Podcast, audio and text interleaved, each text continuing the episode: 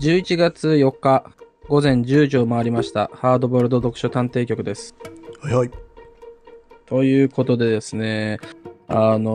大阪都構想否決されちゃいましたね。ああ、そうですね。僅差でね。うーん。いやー、ほんとね、どっちが良かったんだろうなってね、あのあれからずっと考えてるわけですけども。そうですか。うーん、嘘だなかなか、嘘ですよね。え嘘ですよ ね。いやまあ嘘ですけどさ、うんいやでも今こう口に出してみるとなかなか酷な話だよねあのー、なんだっけ大阪維新の会はさうん。県知事もししし市長もさやるぞっつって当選してじゃあやりますっつってもやっぱダメだっつって言われちゃうのって じゃあどうしたらええねん俺たちっていう感じだよねまああれしょどうがうなないんだろしょうがないだろう。うしょうがないけど民意だろう。まあしょうがない けどいいだけどさうんじゃあなんで俺ら当選させたんやあんたらっていうさそういうのはまあなきにしもあらずんだろうけどまあね,、そんなこと言っまあたでら、もそんなこと言ったらあんた自民、ずーっと自民党が与党だけど、憲法とか改正されてないじゃな いですか。あ、あそうね元々確かに。あれなんだからさ、会見するまあために作られた。ああそうだねだからあそっかじゃああのーのらりくらりとやらないって手もあったってことね大阪維新の会はねまあ、いわゆる自局とか情勢に合わせて、情勢を見て。焦ってねあーまあそうやってればずるずるとねいややいらやれたんだと思いますけどいつか問われますよ、そ りゃ。当ま然あなんでまあそれ、なかなかあれだよね。でもさ、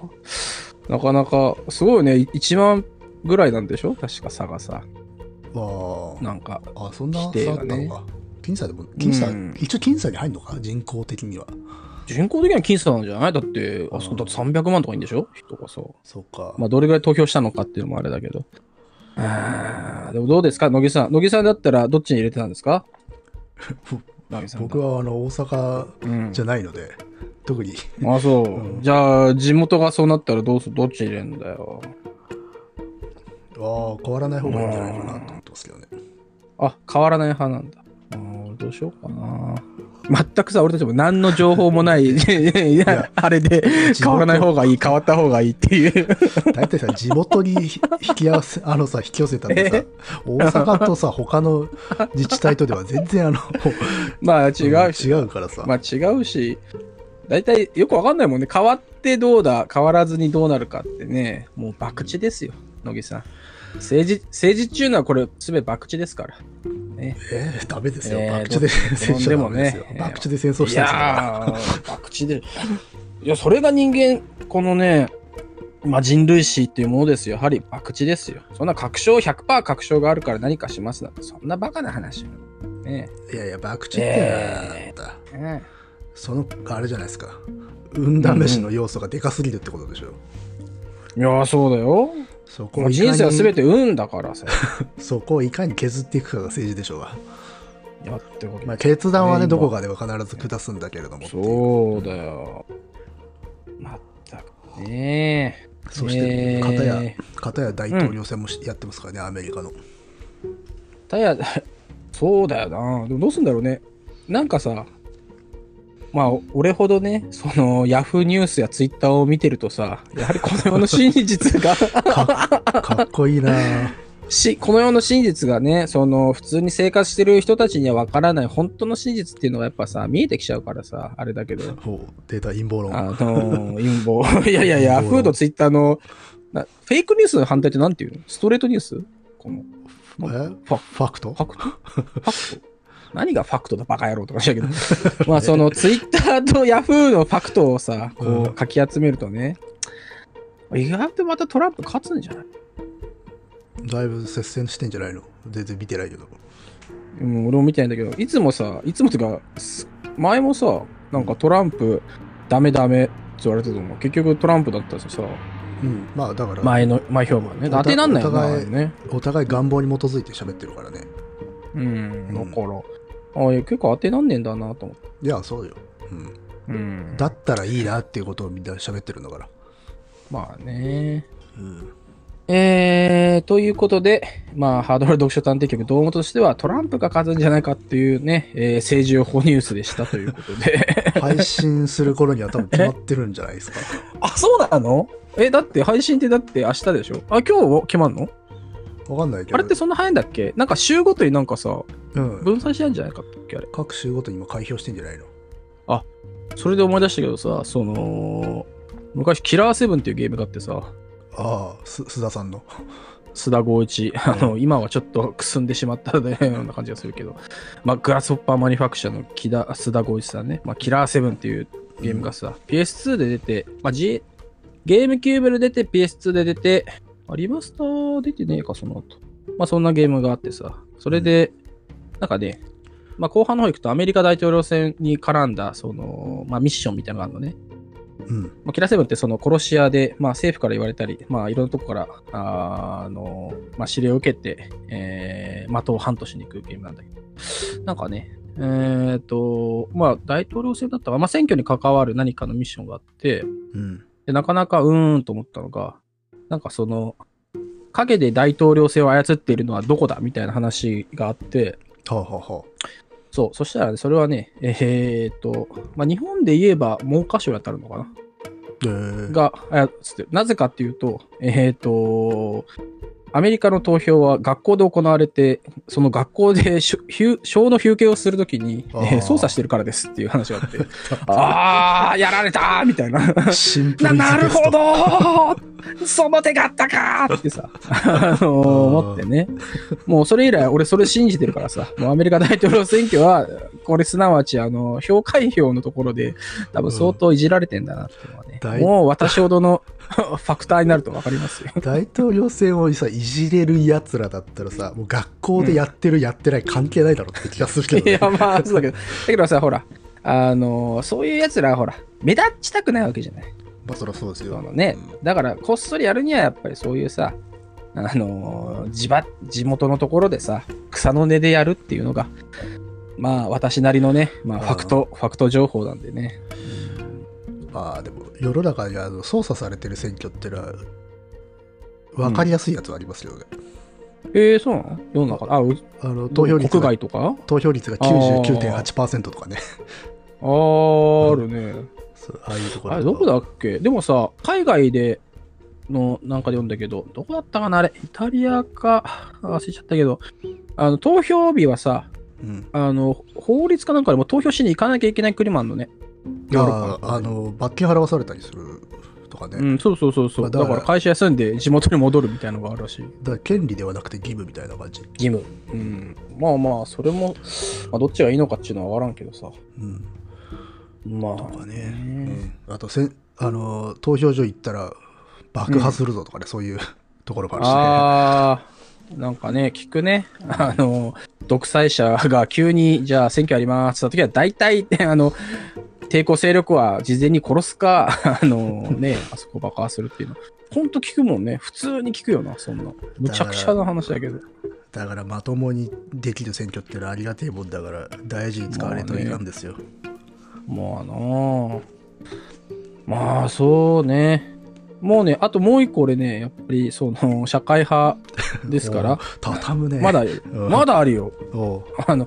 逆に聞いてるけど乃木くんはちゃんとあの見てるのかい このニュースをヤフヤフーニュースをさヤフーニュ ースヤフーニュースそうだよヤフーニュース見てないのかい、まあ、怖いもの見たさで見ることあるけどね困ったねやっぱ怖くてもねやっぱ怖い真実をちゃんと小野怖いものが眼で見つめなくちゃいけないわけですよいや怖いもの見たさというかこういうコメントがついてんだろうなっていうあ、コメントを見んのコメントそれはもうコメント賭博みたいなことしてるあ、そう なのうんあ、このニュースか。あ、こういあのうーコメントついてんだって開いて、お、それはああったあった、オッケーっつっあの、それもう、あの、僕よりも上級なんですけどて。も。いやいやちょっなんでとっていうぐらい、こう、なんか定型的というか、類型的なもあーまのあばまあ、かり類が来型るじゃ的なないでもの。すはいか。あはいの、まあまあ、そのね、あの、えー日本のファクトニュースの最前線、あのヤフーニュースでさ、うん。昨日見たのかなあの、5万円支払いますって言って、その当選した暁には、市長選でね、どっかだと愛知かな 市長選で5万円払いますドーンっつって、すげえでな。出たら当で当選して、なんかあの財源ないからその公園とかの整備費切り崩しますって言い出してるやつがいておなかなかすごいなと思って100億以上足りませんがあ、あ、なんだ、あれか。あの、公約でその、あそうそうせ公政約策としてっでてことね。はいはい。びっくりしたのそうが、あの投票してくれた人に5万円ありますあって違う言ったのかと思っ違う違うて。違うダメだろえでも、さそれで結局当選してさ金足んないです、まあなんかあるでしょっていう話してるけどさ、うん、あ、そんなんで当選するんだすげえなと思って。川山用でやっちゃったら全然財源なかったよみたいなことなかった、なかったけど、やっぱ5万円っていうとさ、みんな投票するんだね。まあね そういうもんなんじゃないですか、ねえおーすごいなと思ってさ。この手があったかと思ったけどね。まあ、もちろんそれだけじゃないのかもしれないけどさ総合的な政策がどうだかわからんからだと思うねけ どさどう困るどうだ、けでもね、いや、あいやでもね、あの、ヤフーニュース、ファクト、ファクト最前線ヤフーニュースでさ、うんその、なんかポスターかなチラシかなわかんないけど。もうね、スーパーのチラシみたいだって。あの、5万円払いますって書かれてて 特売セールみたい市な民の感じで皆さん、そう そうそう、市民の皆様に5万円払います。利益還元っつってそう、利益還元みたいな。で、これわかんない。本当かどうか全然知らない。ここは、ここから先はファクトかどうかわかんないけどさ。 うん投票所に行って、おじいちゃん、おばあちゃんが、5万円の人は誰だって聞いて投票するらしい。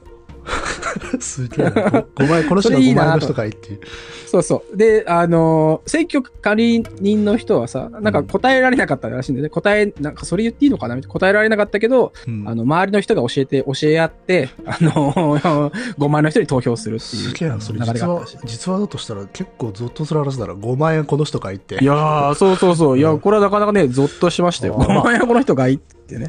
てか落語の世界じゃねえんだらからよ。覚えさせたという点では勝利なのかそのまあね。シンプルに制作を覚えさせてしまったという結局わかんないもんね。そのまさあ、街をきれいにしますとかさ、なんかそんなこと郵政民営化みたいなもんもんかそそうそうそうれそう一枚看板でいっちゃうっていうすげえな、ねポピュリズムのもう最そ前うだよ、線じゃないですかポそピュラれリズムの最前線ですよ。まったく困ったもんですよ。恐ろしいえーまあ、ところでね、えーまあ、プリニウス、あの ー古代のさ、ローマの、まあ、博物史なんて書かれ漫て画の話になりままあ、した偉ね、大偉大なね、あのー歴史上の人物、プリニウスなんてのも。まあでもその話すると止まんないから、まあ今日は行きますか、そろそろね。はいえっ、と山崎まりさんと鳥きさんの漫画ねそうそうそう。でもね、俺ね、まあもちろん、その、ストーリーを考えたりさ、まあそもそも初めに、えーそれやろうって決めたりしたのは当然山崎まりさんなんだけど、うんただやっぱりあの漫画に関してはね、鳥美紀さんの方がね、やっぱりなんかこう、強いと思ってるけどね。あそあのう漫画に関私して読んでないんだけど、一応でもあれなんでしょネームとうんキャラは山崎さんなんでしょ、あ、そうそうそうそう。で、背景とか、あの、その他のものは、それで鳥さんっていうんですけせどり出してくるってことはよっぽどだな。いや、よっぽどよっぽどですよ。まあ、扱ってるやつもさ、だから結局さあ、ー山崎まりさんの良さってさ、うん。あのー、絵の軽みだったりするじゃないそのそうね背景とか割と白っぽくてさ、だからその、テルマエとかもさ、まあローマ出てきて、プラスお風呂でタイムスリップです、わはは、みたいな時にはさ、あの絵柄が逆にすごくマッチするけど、うんそうそうそうそうそう、スーッと入ってくるけどさ、まあ、プリニウスだと、まあ、当然ネロとかの話も出てくるからさ、だだからから割と重いんだよね、話自体なはる当然ね。そうなると、やっぱ鳥幹のさ、あのー黒い背景がね、映えるんですわ、説得力が。ああじゃあもうそこら辺はあれなのかもなこのせ、うん物語の雰囲気と自分たちの作風、ちゃんと理解した上でのそうそコうラボそレーうシそョンうって。ことなのかうん。だからね、あれはなかなかね、合作、だいたいそもそもさ、原作者作画じゃない形でさ、うん漫画家二人で描くっていうのも、なかなか知らんしね、これが俺知らないよ。あまあ原まあ、クラクランプとかは別だけどさ。いやあ、まあ、原作者がネームまで書くってことはあるけど、うんそこからプラスキャラってのは珍しいかもねねえ、あんまないもんね。どっちかがさ、その、まあ漫画家だけどアシスタントで書いてるとかもまああるだろう。連名でう両ん方やってます。どうだねないもんね。自分が知ってる限り。まあでも、この間、えー、今のとこ期間10巻読み終わって、まああんまネタバレしてもしょうがないけど、あのネロって死ぬんだ よ。 それはいつかはなそういつかはね、まあネロも死ぬ。最大のネタバレだよな歴史ものの死ぬら歴し史いもネタ死ぬらしいっていう、あと俺だってさヘウゲモノヘウゲモノじゃなくひてょ表現もの表現モノ、うんオリベ死ぬって知らなかったのえオリベ死ぬのオリベも死ぬし秀吉も死ぬし家秀康も吉死もぬ死ぬししびっくりしたよそんな死ぬのみたいなああみんなよ、よりも中では家康はあれか。いやさまだ死よなねえけど、まあ、あの、いつかは死ぬから。そうそうだからびっくりしちゃうねえー、ということでですね、えー今日は平成回帰小説傑作集3ということで、うん。うん、もうだいぶ、おこれさ、表紙を見るとさ、ついに折り返しじゃないようやくだね。うん、ねえ、小野冬美さんのね、でか数的にはもう半分越したか。ちょうどこれで、そうだね、だから、1、2、3、4、5、6、ちょ7ど真ん中ちょうど、そうそう、うんど真ん中。だからこれを、えーまあ、中心にしている。ね。まあ、雨のさん、雨の鈴。じゃあ、あれ行ってもらおうか。お例えのやつお願いします。ー、へへへ えーっと、小野冬美、1960年、大分県出身、えー大谷大学文学部仏教学科卒、在学中に京都大学推理小説研究会に所属、88年に少女小説でデビュー。悪霊、かっこ解体してゴーストハントシリーズや十二国旗シリーズで人気作家となる。13年、残影で山本周五郎賞を受賞。えー著書に東京異文、し四季、えー、祈願百景、永前カルカヤ階段、ほか。まあ、本当にさ、人気作家だよね。そうで人す気ね。作家。あれ今回収録されてる中でももう一番と言ってもいいんじゃないだって12国旗があるわけだから。そうね。うん。ねえ。大正義12国旗、まあ、四季もそうだしね。うんあ。ら。残影もねえ。あるし。うんまああ、るしかも、この永前カルカヤ階段こそが、今回、あ雨の鈴が入ってるやつですね。うーん、なんかネタバレいきなりしてしまった。ネタバレ。あのネー、タバレ。うんそうそう。あ、ということでね、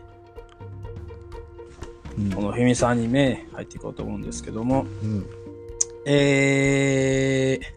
まあなんかね、そのあれですよ、まあ誠実でありたいなって思うわけですよね、いつだってね。ほこの、特にほら、褒めるだけのさ、う。うん。あるじゃないですか。まあいやね。よわかんないけどね、うんその褒めるだけえー、まあズバリ言っちゃうとねその今回あの一番面白くなかったなっていう本当うん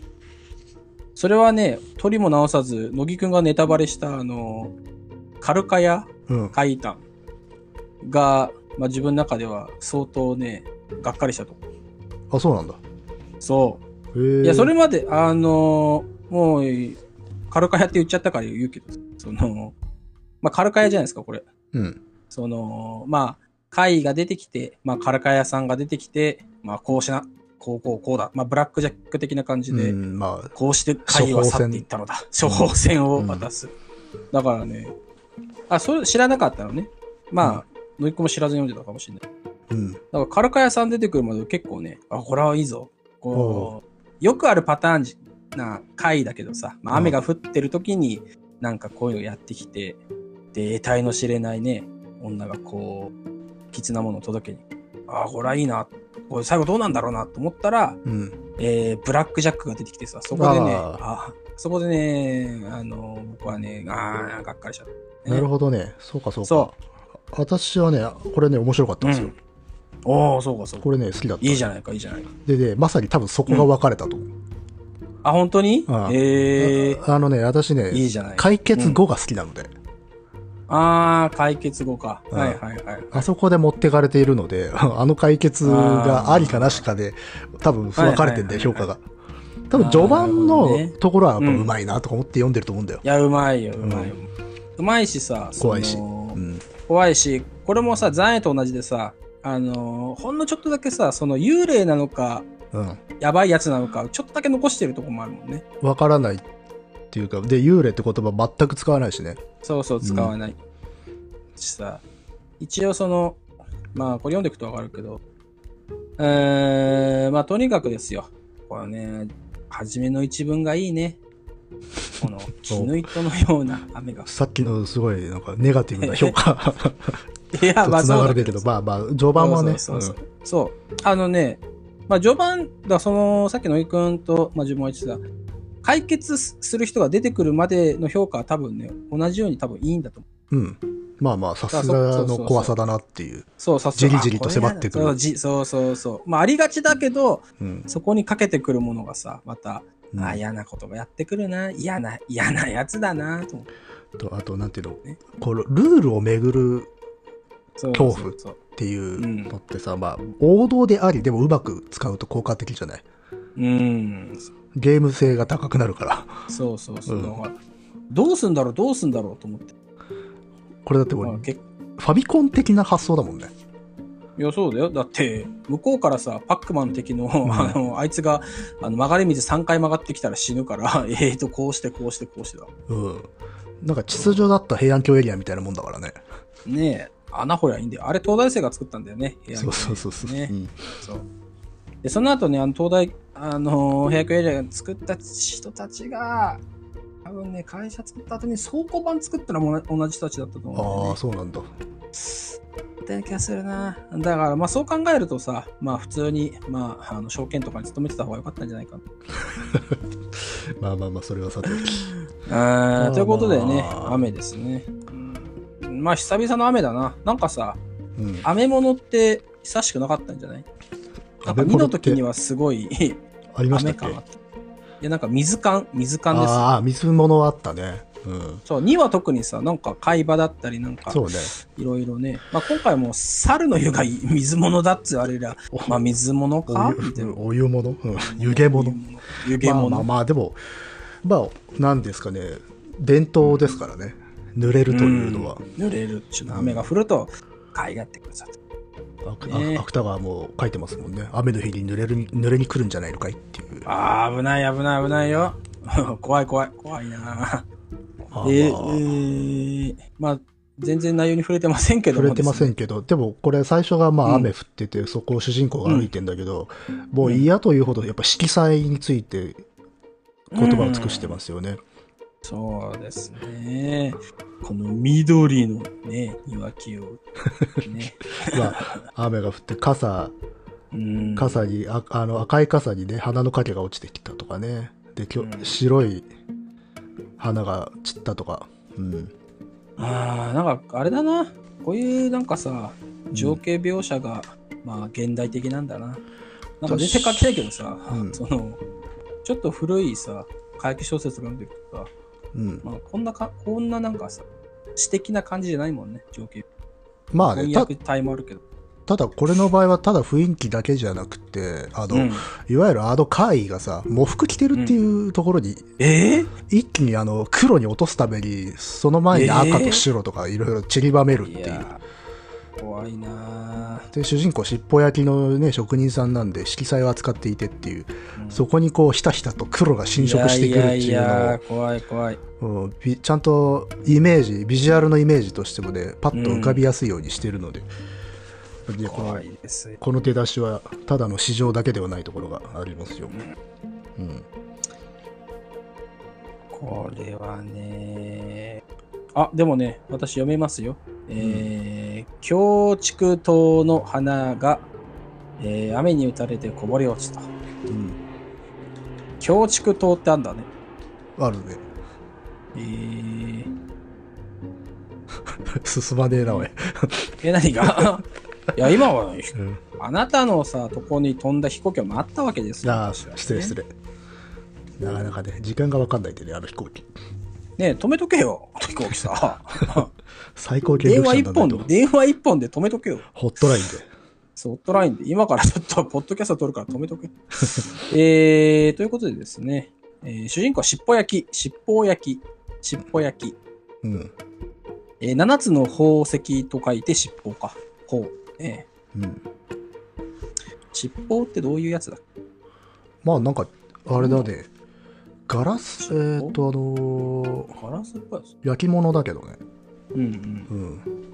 うんうん。でも、これいだいけんのかなでも大変か。尻尾焼きの香資料とちょっとしたアクセスで売ることで、まあ、生計を立てているのが、まあ、主人公。それこそあのえーゆきこゆきーこかブローチとか小さいものとかであるからあであ、あもるねか。らあのさ、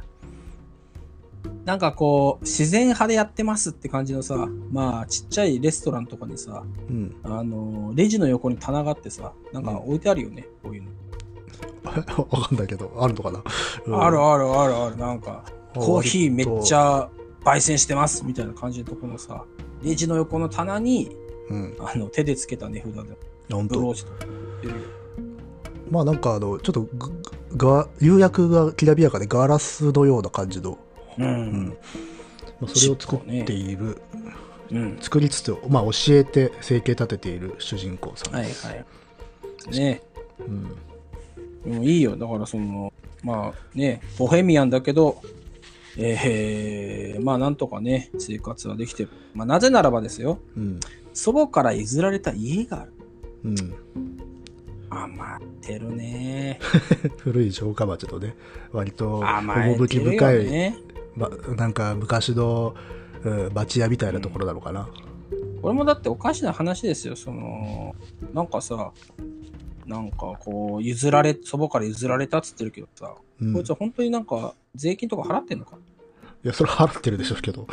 まあでそうかもなこの設定がまあ後々にその引っ越せないというところにちゃんとそうそうそう。関わってくるので、そう、これね、あのーいわ言ってみればこれ物件ホラーですよ。まあ、いやそうそう物件ホラーで、うん、そう、 あの、私がこの夏、あのー情熱をさ、あの、傾けた家ホラーですけど。うん、で、家ホラー問題の何がさ、問題かっつうのは、まあ、引っ越しが容易でないパターンがある。そうそうそうでその容易でないっていうのをいかにリアルに設定するかが大事そだうからそうそうそう。うんそうでこれはまあまあこう確かに最初は読んでてなんだずるいなと思ったけど、あそうかずるいからこそ引っ越せないんだよなっていううん、うんそうなんだ、ね。いい、すごくいい状況だからこそこれはなかなか確かに引っ越せんわなと、ででかつこのしょ仕事家業をやるためにある程度の広さが必要であると、ねうんまあ、でもそこ読んだ時に、うん、まあそうねって思って、うんい引っ越せない理由をそういう風に作ったんだな、やうちあの思いまして。私のおばも焼き物やってましたけど、やっぱしおうあの釜がすうんあのししつらえられないところに引っ越すってあけあのもうやめちゃいましたもんねあ、引っ越すっていう必要があった時に。そうそうそうそうそう。あーえー、だから続けるにはやっぱし、うん、釜がじ住居もで限定されるっていうのはもう現実的にある。なるほどね。うん、 いやー、まあやっぱさ、まあさすが小野冬美さんですよ。そこら辺は抜かりないわけですよ。読者側のさ、いや、引っ越せばいいじゃんっていうさ、まあもう、対してもうね、早い段階で、えーもう詰め ていく。詰めていく。ただそ後うそ々うそう読んでいくと実はそこだけでもないニュアンスはあるんだよね、引っ越さないっていうのは。まあそうだっけれは後々触れます。ああそうかのね、後々うんある種の諦めが最初から応一しているというか、この人の中に。ああ、そういうことね。まあそんな感じでですよ。えー、まあ祖母のね、家を引き継いで、まあゆったりとした生活を営んで、それが主人公の優子ですよ。うん。えー、で、そんな優子がですよ、雨の中、えー、ルンルン歩いていると、えー、チリンとうん。音がするんですね。鈴の音ですよ、チリン。もうのっけからタイトル。うん。えー、チリン。うーん、まあ、初めのね、264ページなんてね、バタリと強い音がして、優子は頭上を振り仰いだ。うん。こっちはバタリだが、えー今度はね、さりげなくチリン。うん。ああ、するなんかさ、どうしてもその鈴の音が出てくるとさ、うん。まあ全然違うんだけど、ビューティフルドリーマー思い出したの。あれは風鈴じゃない。そう、風鈴、そうそう。うん。。えー、まあそういうことでですねいや、まあわかるけ ど、あの、つながるところはあるよ。あの、ちょっと世界を変えてしまう、 そその、うそう、チリン。音だけでねっていう。そう、しかもでこの路地っぽいとこでね。で、これ、まあ、ルールの小説ってさっき言ったけど、さ途中からもうこのチリンがちゃんと合図になるわけだから、あ、チリン来たなっていうんで、うん。うんあの、省略できるよね、いろいろと。そうそうそう。うんあのーやっぱルールだとね、あのーこのゲーム用語だと予備動作っていうんだけど、ああ、なるほどそね。の強い攻撃を出す前にさ、うん一回こう振りかぶるとかさ、はいはいはいはいなんかこう溜めるエフェクトをつける。まあそれを見て、まあ、回避をするかガードをするか、えーより攻撃するかと決めるんですけども、えーこの小説の場合には、えーそのチリンというのはですね、えーうん予備動作に当たる、まあ、そういうわけなんですね。っていうか、普通にホラーゲームですら、この音ってのは普通にシステムで組み込まれるしね、よくね。うーん、確かにそうだな。音でさ判断するとか、ん音で近づいてきたことが分かるとかっていうのはあーね普通に怖いあるから怖い怖い怖いえーということでですね、全然進まないので、 飛 飛ばそう飛ばそう。飛ばそう。えーで、まあ、その方を見るとですよ、なんか、黒々とした人影が、おすごいよね、黒々とした人影が。ねうんうんそれが黒い和服の女だ。で、えー和服というより、あれは喪服だ。うんねまあ描写からするとかなりきちっと着込んだ喪服で、うんまあ、ちょっと古風な佇まいの人なのかねただ表情は全然わからない、うつむいた顔にね、常に影がさしていてっていう怖いっていいう、や、怖い怖いうん。嫌、ですよ。でさ、その、わかんないよ。でもさ、大体喪服姿の人を見かけるときってさ、割と周りも喪服姿の集団で見かけることは普あ通るはねうんそうそうそう。まあ当然一人で歩いてるときもあるだろうけど、うん割とね、その、固まって歩いてるから、ああー、お葬式あったんですね。わかんないけど。一人でさ、雨の中ね、うんやば怖いです。しかもさ、傘さしてないんだって。うんそうなんだこよれあのーまあ我々ほどのさもう読み工事だとこの辺でもうさあこいつは危ない なあの読み校舎じゃなくては危ないだろうもえあそうなのう、うんあそううんでまあね主人公も、えーまあ、傘ぐらいかけてやろうかと思って、えーちょっと近づこうかなと思ったらなんか全然相手が歩いてるようには見えないけど こここのディ距テ離ーがル縮まらない、怖いっすね、うんうんあれあれみたいな、歩いてるように見えるのにうん、位置はずーっとそこにい るそうそうそう。だから、あのーゲームでいうところのコリジョンハマりだよね。 あなるほど、あのーそうそうそうそう。これどういう時に起こるかっていうとね、その、コリジョンの判定をね、うんあのマップの判定判定で、まあ今はそんなこともないんだけどさ、結構その視覚でガガチガチ切っちゃってる場合に、うん、はいその、視覚の角のとこに入っちゃう可能性があるのね。はいはいずるっつって。うんまあそれ、そのキャラクターのあの当たり方もあるんだけど、まあそれで入っちゃうと、結局モーション的には歩いてるんだけど、ずっとその場で、まあこう、まあ動いてないっていうのがね、えーバグとしてはある。なるほそれどを今これ、えー小野冬美さんはね、えーおっしゃってる。これこれはコリジョンのバグだと。モ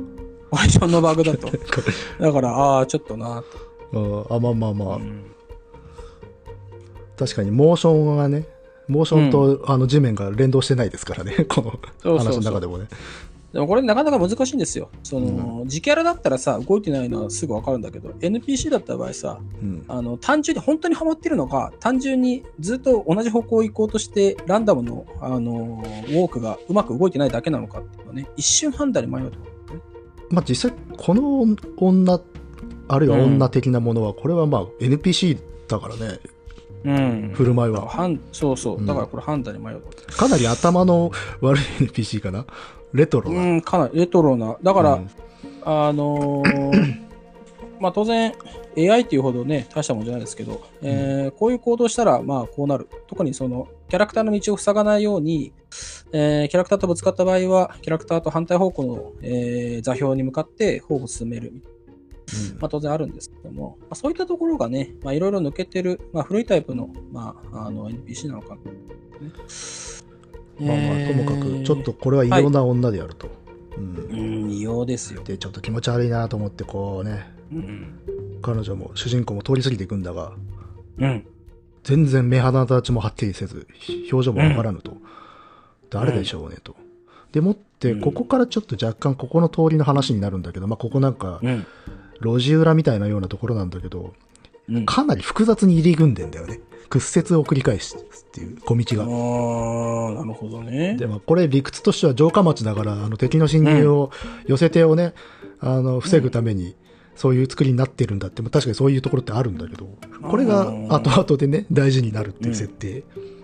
これはみんな地図書いただろうね小説読みながら、まあ書くだろうねうん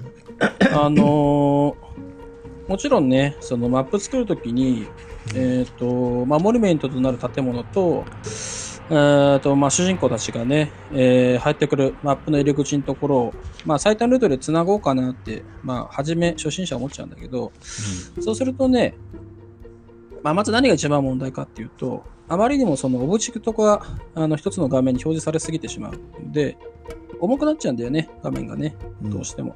なんで、できるだけその、まあ、狭い風には感じさせない程度に、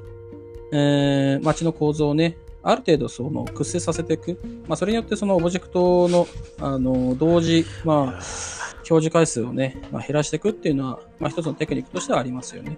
今日はね、ゲームの話をしないといけないなと思ったんだけどね、したくもないなとも思った ね。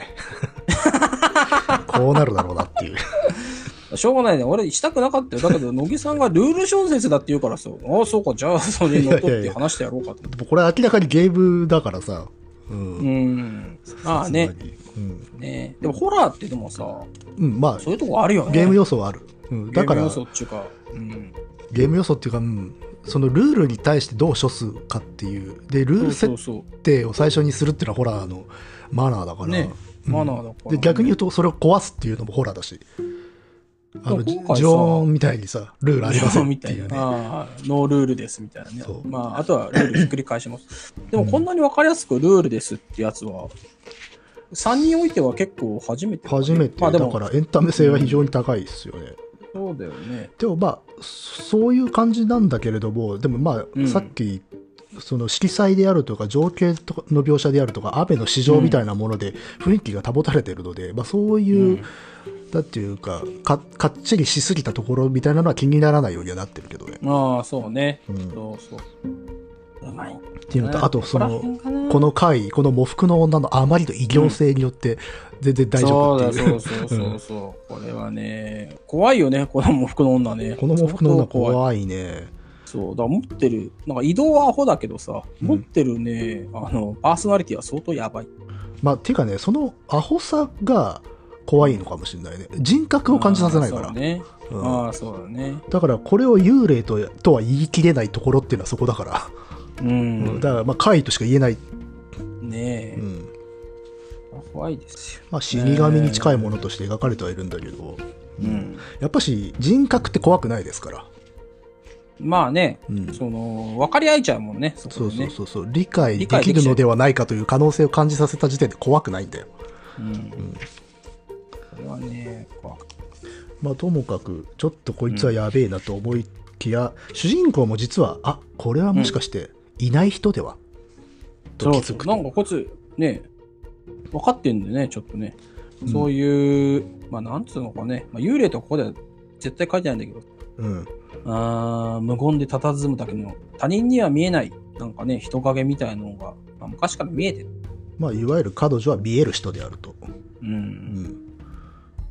でもねそのまあこれまで遭遇してきたいない人の中にはあんなにはっきりした存在いなかったから今回のは相当な見える、いない人なんだねでこのこの優子さんが、うんまあ、これまで見てきたいない人、まあゆまあ、ここでは多分幽霊とは書いてないがうん幽霊みたいなものなんだけれども、これのねディテールやっぱしあうまいなと思うのはさあの、目を止めるといるのに凝視すると消えてしまうまばたきしたうりん視線を外したり、そんなちょっとした動作の弾みでも見えなくなってしまうっていうリアリティ怖さがこの作品にもつながっていて要はフェードアウトするような幽霊は怖くないんですよ、うんなるほどふっね、と現れてふわーっと消えていくみたいな情緒的な幽霊って怖くないうん、けどちょっとこうまばたきしただけで消えるとかそっちの方が怖いわけだよそういう植物的な方がうんぶった切られるような感じっていうのが、うんそういう植物性みたいなところがこの黒い女にはあるので、うんこういう気持ち悪さ描くのうまいなと本当思いますねうまいなあいずれね名のある人になると思います よそうかもしれないこのね国民的なシリーズを書くことになるかもしれ国 ない民的な、あのー10年ぶりとか言って、すごいね、あの、本屋にバタバタバタって貼られるぐらい、うんすごいの書きそう。だからゆその会自体に情緒がないっていうところが怖いでもちゃんと周りの風景には情緒があるので、まあそこであの帳尻が合っているっていうか、うんあーえーえー全然進みませんけどすもま、ないが、まあ、まあちょっとなんだかなと思いながらも、しゆう子は家に帰りましたうん一人暮らしです、まあこの辺はね、まあ、行きますか、さっとね。うん、なんかなんかあれなんかあれば大丈夫、ない。 そうなんですかうん。もう270ページいってもいいぐらいで。なんかあります野木さん。あ、えっ、と、大事なのは269ページで、うん。えっ、と、自分の家の隣に、林家との間にあるスペース、うん。側溝だけがあるっていう、まあ、み本当は道ではないんだけれども、人一人は通れるスペースがあるよっていうのがここうんここで軽く触れていてでそれを近所の子供たちが秘密の通路として使っているっていう確かに昔の子供だったらこういうとこすぐ入り込んじゃうから、はいはいはいはい。ありますでね。それをこうなんか眺めるのがうん割と楽しいというような書き方をしている、うん。うん、これ最後もしかしたら聞いてくるんじゃないのこれ。聞いてきますよねうん。聞いてくる。でそれを聞いてくる伏線のはを張るときに子供が通っていくのを見るのが楽しいっていうエピソードを交えて書くのがなかなか聞いてますね、うん聞いてますね。これだから、さりげないよね。その、庭のさ、説明してさ、うんその、ね、そこに触れるけど、まあ、この時点ではこれが最後さ、聞いてくるとは思わないもん。そうねうん。だからまあ必要なために入れている説明でこれ普通にやったらくどくどしくて、うんまあ鬱陶しいんだけどあの、まあ、その色の話色彩自分の生活はいはのいはい周りにあるいろいろいろな色彩に目がいってそこでまあ自分があの創作をする人ものを作る人であるっていうところの関連の中で語っていくから自然に読めるんだよ、でも後々になって必要な状況説明になってるっていうんで、うん。うん、だからまあ無駄なことはしていないですよね。うん。うんというだからすごいこのキャラ設定の使い方がうまいんじゃないですかねこれはね、やはり、いずれ名のある方になると思いますよ、これはね。まあ、こう国民的シリーズを書く国民的シリーズかもしれないの顔かもしれないし、あの、漫画化もされるかもしれないし ね。ゾンビものを書いてね。えー、その翌日も雨だった霧のような雨が風に流れて降っていたと。うんまた雨なんですね。そうですね、洗濯物はどうしてんだろうね。そうねなかなか、うん。なんかあんまりコインランドリーが近くにあるような、なんか、感じじゃないけどね。でまあまた自分が、まあ、出かける時にちょっと家の周りの描写を入れつつ、うん。うんうん。まあ老年の夫婦がまあ近所にいたりとかああとはうん一番まあ大事なのは、えー道の突き当たりにある家の前に小さな少女がかがみ込んで笑っているのが見えた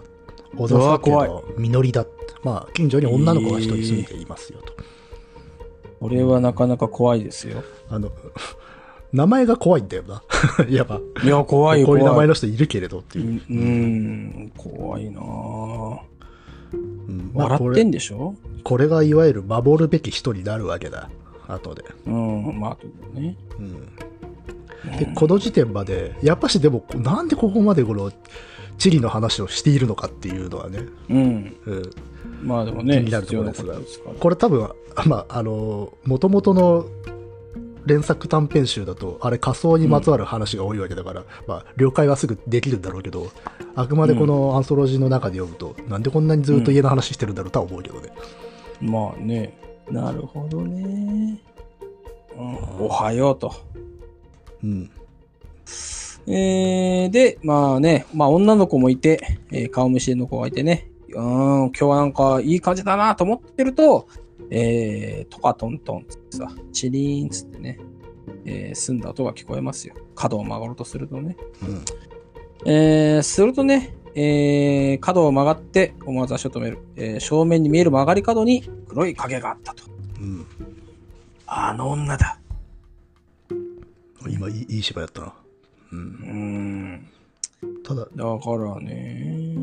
今日は歩いてはいなかった、ううんんなんか曲がり角で棒うつむいたまま佇んでいるっていうね、ねえうん、あのー、なんだろうねこれさあれなのかなあのー、救急車呼んでもいいよねんあのー、ほら地方の人かもしんないね認知症そうそうそうあまあか認知症っていうかまあ何らかちょっと、うん、おかしちょっと病気くなっちゃってるのかなと思うかなそうそう病気でそうそう病気でちょっとそうなってる可能性もあるからまあいやでもほら優子さんはそもそもいない人だあとそっか思ってるからいない人だと思ってるからか、うんじゃあ大丈夫だわこれでもそうだよね。これ、そうじゃなかったら、あれ大丈夫ですかって声かけちゃうもんね。普通はね、ねえ、うん、しかも俺は、俺は同じ怖いから近寄んないけどさ。同じ喪服で翌日もいるってなるとそうそうそうれはことですからことだから。だけど、やっぱ優子さんはちゃんとね、これいいる人いない人の、あの、うん、アビリティを持ってますかうん、ら。だから、これ、あ、いない人。ねとてもいない人には見えなかったと ね、うん、まあいいな。いない人には見えないああ結構前段を受けてのフォローってこの小説細かいところでしてるのでね、してるね、こうんれね。 そうそうそうあの、ええ白い花の話が出た後にあの、うん例えでこれは花のような色ってなった時に白だったりとかするとか、そういう書き方するね普通はあの花のような色っていうとふふ多くの人は白って想像しないんだけどえ。うん。そういうつなぎ方を割としているのでうん、まいな。ちょっとこれじゃあ、237ページのこの、章をまたいだところ読んでもらっていいですかね。えーこんにちは。うん。うん。 まとね、えー主人公が、えーまあ、顔見知りのね、えーカフェですよ。うん。カフェに行って、えーまあ、そこにあのいくつかおろしてんだね、自分が作ったアクセサリーをね、うん。まあ、そこにおろして、えーまあ、その、店主のね、千恵さん、まあ、友人の千恵さんと、まあ、お話をしてるわけですね。うん。まあ、とりあえずさっきのいない人に関してはまた通り過ぎて、君、うんうんやまあべや仕べ事の用事を果たしに来たと。そうそう。うん。知恵さんのお店にね。うん。うん。ああいうの、まあ、工芸品、まあ、ここもね、その、千恵さんのお店に小さい物販コーナーがあって、えーいろんななんか小物とかを売ってるわけですね。うんまあ、その中に、えー主人公の、えーアクセサリーも置いてる。うん。で、ああいうのって誰も買わないなと思ってたけど、まあ、この小説の中では週に3つぐらいは受けて売れてると。うん、で、ね、ゆうこさん、ここでの売り上げと、あとは教室での、うん。あのね、い教えてる、その、うんお、お金だけで暮らしてるでしょ。暮らしてるね。うん。だメルカリもやればいいのにね。なんかショップ、ウェブショップみたいなのとかねそう、ウェブショップ。ね。今だったらやってるんだろうね。これ何年だろうね、そういえば。数年前とか、ね。まだあれか。あ、でも意外とさ、2012年だって。うん。まあでも2010年8年前か。8年前か。そうか。うん。まあまあまうんあ、とにかく、うんまあまあ売れてるみたいねとにかくまあまあ売れてる。まあ、まあいいんですよ、売れてもね。まあ一番その大事なことはですよ。あの、またね、えーチリンと音がしてさ、この店の中なのによ。チリンと音がして、えー主人公が驚いて振り返ると、なんとですね、えー友人の知恵の方もね、えーすごいなんか顔がこわばって、うん、うん、どうしたのってね。おーいいあねー自発的にすごい向きよかったこういう、 ありがとうございます。またこういやいやいやいうのにも使えるんだもんな。その、千恵さんが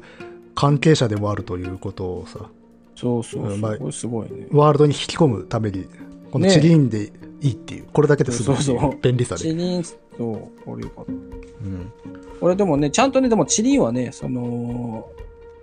客が入ってきて、その一人が持ってるキーホルダーの鈴がチリンって言っただけだもんね。うん。そうそうそうそう、そあう。れなんだけど。これが下手するとさ、よくあるそのカフェとかでさ、うんドアにつけてるじゃん、鈴、チリンってやつ。あれだったらさ、知恵やべえやつだなって思うよ。そうそうそうそうそう。だから、これ客がつけてるからいいんだよ。ドアにやってたそうそら、うこれ は知恵のキャラ造形としておかしいぞって。そういう音を恐れてんだから。そうそう そう。俺食べてんのに、毎回、あ、あってなってたら、 知恵やべえやつだなと思それはもう完全に自分を苦しめるためにやってるみたい な。って。別の病になってくるよな。 やばいなって。うんだから、そういうさ、あの、ハマっちゃう要素があるのかもね。会議はね。チうんーンっつってまあ、今回は、 えー客の鈴だったら大丈夫ですと。で、うんだから、で、え、どうしたのみたいな感じを聞くと、えーなんでもない。コーヒーでいいっつってさ、うんつまりまだ、あの、まあ、いろいろ話してたけど、コーヒーをまだね、あの、主人公に渡してなかった。うん。うんいや、でも、ほら、ですね。そういう人動作大事よね。だから要は渡すべきところ意識が止まっちゃうほど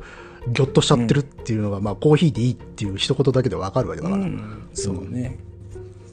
こうねまあでもわかんないけどね、この、主人公もさ、コーヒーでよかったのかなって思っちゃうよね。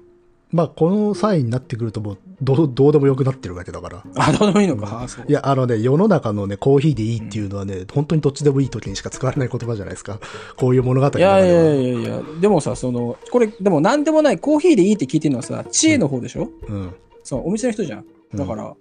いや、こっちに決めさせろよ、みたいなさ、いや だからさこれも主人公側がう、ね。まあなんていうかこうマナーとしてさ、うんうんいやそのコーヒーじゃない方がいいわっていうふうには想定してないでしょ千恵さんも、いや、でも、わかんないよ。本当はだってね、うんココア、ココア飲みたいなと思ってめんさど、くせえ来てる時にさ、うんそのマスターの方からコーヒーでいいってさ、この常連感出されると さ、もちろん、ももちろんブラックでって言うしかない。だっていつもコーヒーなんでしょうからそうねうんまあね。なんでもね、乃木さん、イチャモンつければいいってもんじゃないんです よ。それはね、あなた ああなの、たああ、そうか。まあまあまあここでいやすいませんゆねうこさんもね、うん、何でもない様子には見えなかったけれど、まあ、ちょっと気がかりだったそうまあおかしいんだよね。知恵の方が別にさ、もうビビビることないじゃないか。だけど、うんえー、あれどこで買ってんだっけえー、もともと千恵さんもね、あのーし今主人公が住んでる、うんうちの、まあ、路地の方に住んでたんだよね。どあれどこに書いてあるんだそれでももうちょっと後じゃねあとか。うんあそうか、そうか、あとか。この時点では親っていうぐらいのああ、話そうでか。謎を残したまま行くわけね。うんうん。まあ、ただもちろんこの近所であることを優子は知ってるので、まあ、ここから何らかの,い、あの連想が結びつき始めてはいるんでしょうね、そうね。うんうん。で、まあ、帰って。まあ、このさ、あれ、あれだね。この小説もさ、この主人公が行って帰ってくる時の話ばっかだね。まあね、当たり前だ。うん、行って帰ってきます。だってうん場所2箇所しか出てこないからね、カフェと路地んカフェっていうかあの千恵さんのお店あとー、チェイさんのね、お店とね。うん、カフェ、カフェ、カフェ。でもまだ路地よ、えーずっと路地の話を路地ね、また路地。でもね、主人公は意外と路地好きだったんだもんね。まあまあまこのね、意外と雰囲気がある。あまあ私も好きだしね、路地ね。うんとまあ3日後また雨だったと。そんな感じで とすごいね一生丸々削ったねうん。まあまあまあまた路地の話でただその時は女はもう服の女はいなかったということで少しほっと胸をなでおろしいの、そううん、で、3日後経って、また雨なんですよね。そうああだだよ、これどうもね。ここで雨が降ってる日にはいねえ雨が降ってるといるっていう、まあ、ここでルールが判明するわけだ、そうそうそうん、う。えー、まあ、ここ雨降ってますんでね、うんえーいます、女がね。うんうん前回立ち止まっていた5つ目の角を曲がってこちらの方へと歩いていくうんえーつってまあ他にまあしょうがないからこう傾けながらね、えー隣をねすれ違ううんまあいいなでまあさらにその日の帰りもね同じ場所を通った時にも、えーそのね、えーいない人がねまだ同じところに佇ずとどまったまま歩いているうんとどまったまま歩いているというこのね怖いねでまあい確かこれいない人にを見慣れているからとはいえなかなか着物座った人よね、結構横すれ違うんだからな いつも うんまあ若干見えていることがあるから免疫があったのかもしれんけどねまあしょうそうがなでいすまあ多少慣れてはいたっていうことなんでしょう、うんまああとは実害があったことは今までなかったんじゃないそうなんだよね見たとしてもねだからまあまあまあ実害デビューですからね今回うん、うん実害デビューだしねまあやっとね、うん、うんでまあもう主人公も言いますよそのどうやら女は雨の日にしか姿を現さないようだってねで、疑問の余地なく路地を奥へと進んでいたと、うんうんまあだからね、あ会うたびに少しずつ進んでるんだよねあるあるあるあるこのパターンね、あるまああるまあこれもまあ一種のルールっていうか、ルールだよねまああのリミットね タイムリミット的だねタイムリミット的。まあでもこれもね、あのー、何でしたっけ、えー天神坂をくぐり抜けた我ら探偵団としてはやっぱり作法だなっつってさ、まあそうですねそううんまあこの人側に人格が仮にあったとしてね、うんあった場合は作法でやってるなと。えでまあともかく、まあ気にし気にしない気にしないという感じで作業に没頭しますよと、ーはい。まあね、工芸品をね尻尾を作ると、うでん。そこで自分の家のお話で、まあ、祖母がねうん。もともと祖母の家だったのかこれうん。まあ残してくれたで祖母はまあ自分たちのためにお金をね残してくれたと、うん、でそのことを思い出すたびに亡き人に生かされている自分を思うでこれが結構そのなんだろうね引っ越さないっていう、まあ、さっき経済的な事情とか制作、自分の制作活動の都合で引っ越せないっていう話になってくんだけどそれだけじゃなくてこの祖母のね気持ちっていうものも大事になってくんだよねああ、そうね。うん、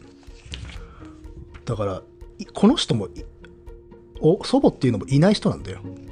うん。でこれ自分はすでにいない人によって生かされていてで新たに黒いいない人によって脅かされるという物語でうんただそうい怖いうな。狭間をいこう揺れ動いている人だったので割,、割と早い時期に諦めてしまっていたんじゃないかと後の方で読めるわけだうーん。私もね、まあこの辺読んで、まあこう、まあ読みながらさうん、これどうすんのかなってまあ思うじゃないですか。うんだから、俺はね、あの、これシリーズもって知らなかったから、多分祖母が何らかしらのものを残してて、それを使うことによってくぐり抜けるのかなと思ってたのね。ああはいはいはいはいなるほこど、ね、の、そうそう、この祖母の対するここの愛着だったりさ、うんあの、こういうことがあったから、もしかしたらそういうことで切り抜けるのかなと思った。だしまあとこの祖母とも関わりがあるから、うんあの会も来るのかなと思ってたけどそういうことではなかったそうそねうっていあ、うそうそうそう。だからそこのね、あの、外され方からのブラックジャックだったから、そうねうーあん、そこうのかそこの肩す透かし感は確かにあるそう。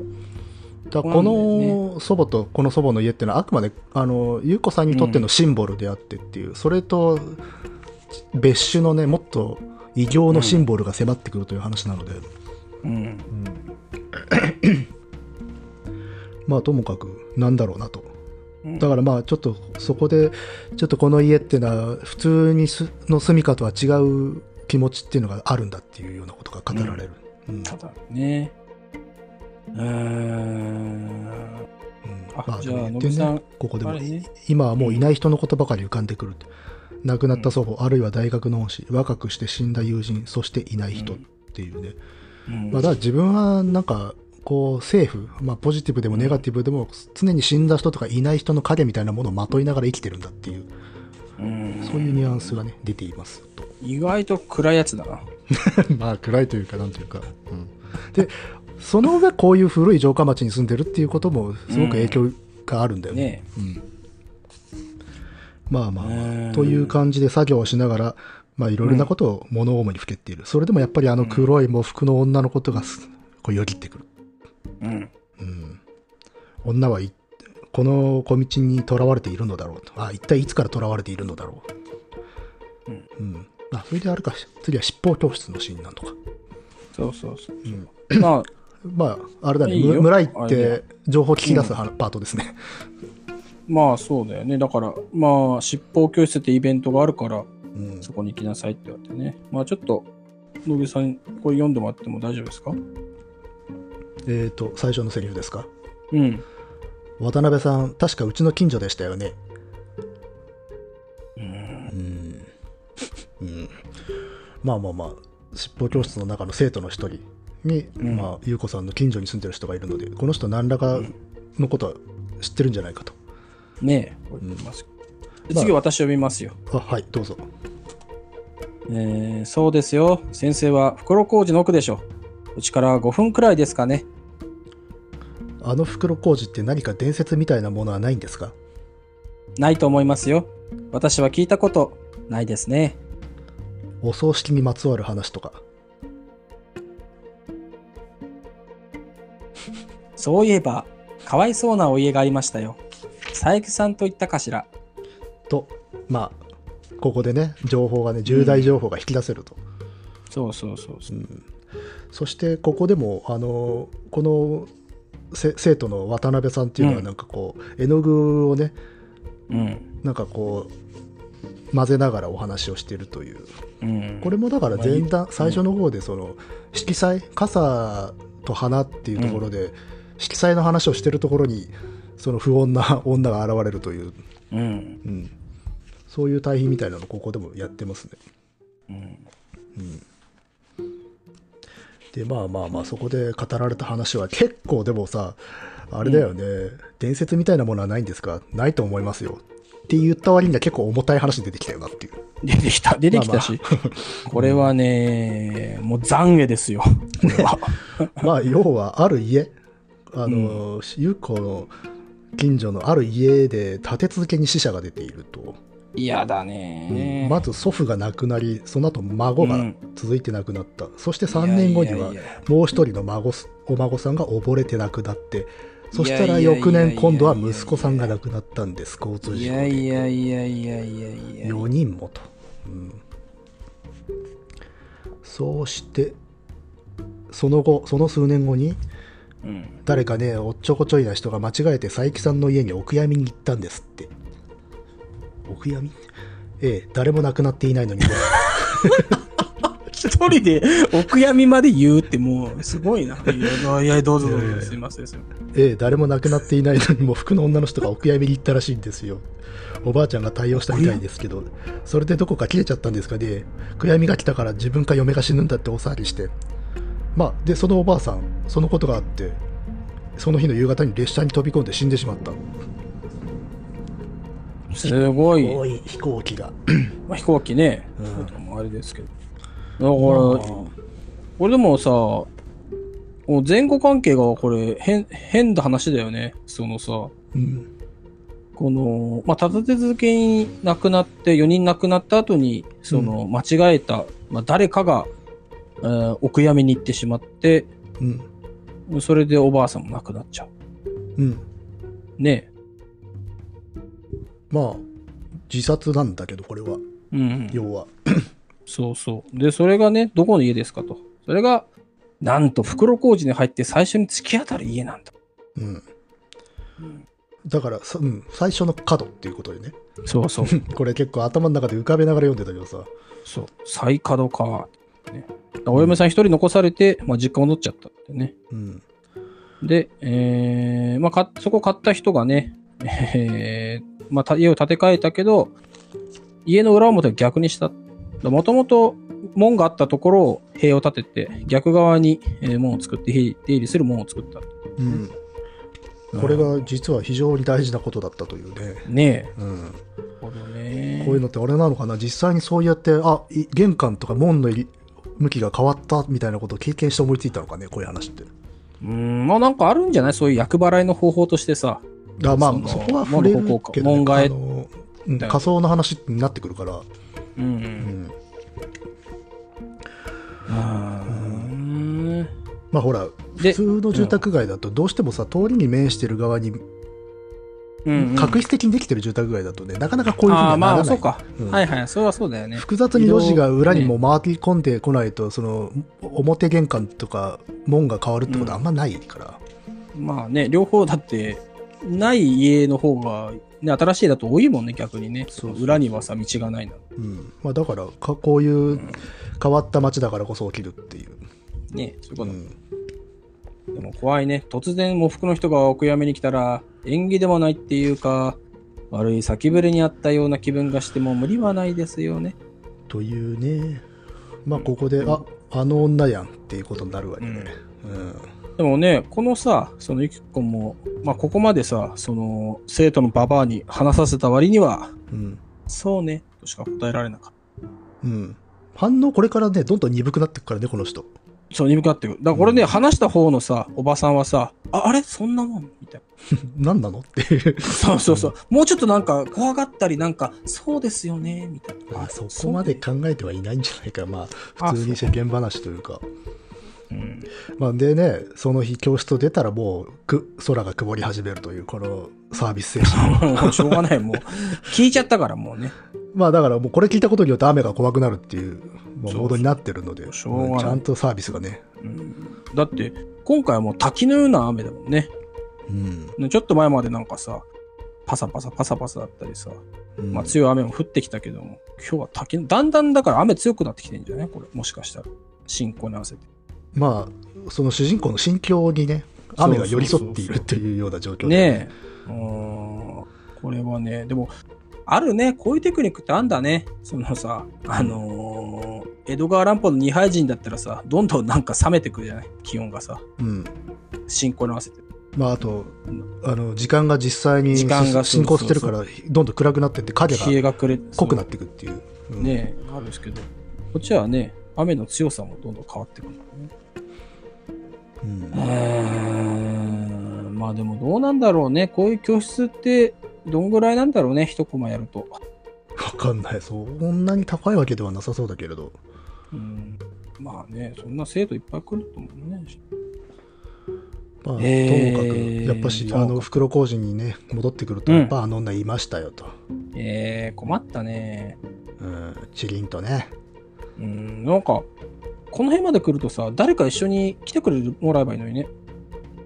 まあねなんかよくありがちじゃん。こういうホラーでさ。うなんか、中盤あたりで自分しか見てなかった回のところに誰かを連れてくるって、ああなんかよくあるよね。一緒に帰って。でもまあ彼女はかなり積極的な手に最後まで打って出てないからね人任せなところがあるので、だか らもうあるいはこの時点で諦めてる感があるんだよな諦めてる。まあでも、自分とこまでこの時は来ると思うけあど、のまだこの時まはあれかだ。まだルールが分かってないから完全なルールは、分かってないからねうん雨の日に出るっていうのと、うんやべえなんとなく進んでんなっていうぐらいしか分かってないっていう、ううんん。うん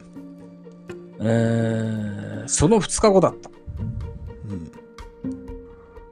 昼過ぎにまた強い周雨が。いまだにね、あのーこの主人公の名前が読めないよ、俺。優子、優子は、うん家でそのし雨足を見ていた。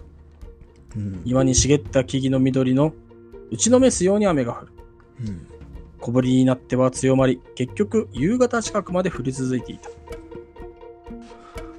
でまあそうするとそこへまたうんシェリンというね、うん。怖いほどさえざえとした音を聞い たと来てるっていう、ね、いいな、来てる。もうここまで来るとチリンはもう完全に機能してますから、システムとしてしてましたね。でもさ、